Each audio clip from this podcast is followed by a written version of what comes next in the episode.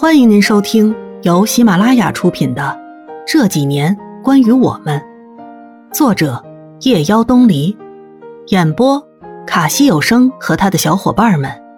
记得订阅、评论哦。第三集，晚上兰回来了，他们三个就他暂时生活工作都稳定了下来，虽然也不是专业对口。兰是我们三个中最踏实平和的一个。也是现在我们中最幸福的一个，她跟她的男朋友感情很好，在一起三年，希望能够开花结果。燕子把我离奇的钱包失而复得事件给兰陈述了一遍，一边讲还一边手舞足蹈。我在一旁翻着白眼，想着张艺谋真应该把她挖掘出来演一个古代侠女，铁定能红。说完后。兰就用特别不可思议的眼神看着我说道：“菲儿，你这几天就在家休息休息，别出去瞎晃了。你太累了，工作的事情慢慢来，实在不行，不是还有我们的吗？我知道这些日子里你心里难受，过一阵子就会好的。”我一听这话，有点忒煽情了，就扯出一个无比夸张的笑容说道：“嘿，嗯。”以后我的生活就全靠你们了。燕子从我俩中间凑上来，哟哟哟，出息！我说你俩就别恶心我了。放心吧，想我们青春朝气、双十岁月、大好年华，随便扔出去，在哪不能火？面包会有的，奔驰也会有的。是的，一切都会有的。我始终相信，在这世间。我不是白白来一场的，我有那么多那么多的梦想还没有实现，怎么能认输呢？我不想跟隔壁的哥哥一样，在北京混不下去了，只好回家跟着父亲学做生意，一切从零开始。半夜的时候，我接了个电话，电话接通后，那边一直沉默，到最后，其实我也猜到了是谁。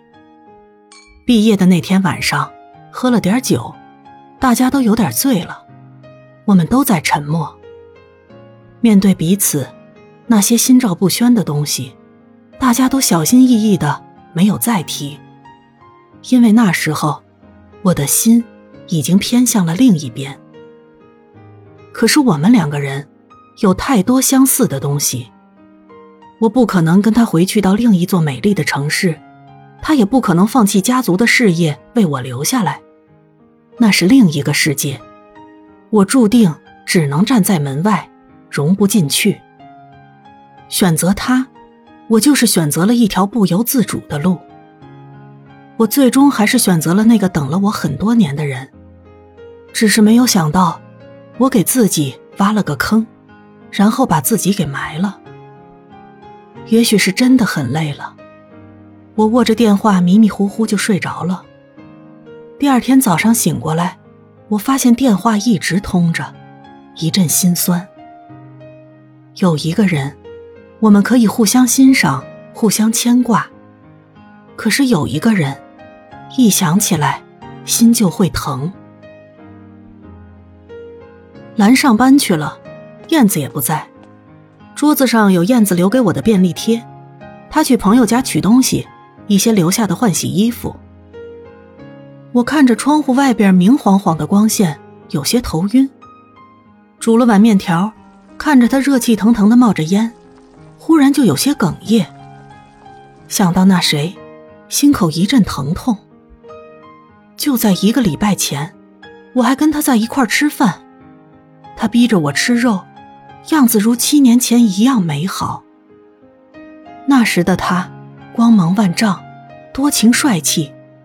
我怎么能忘了，那样一张桃花脸，到哪儿都能招蜂引蝶。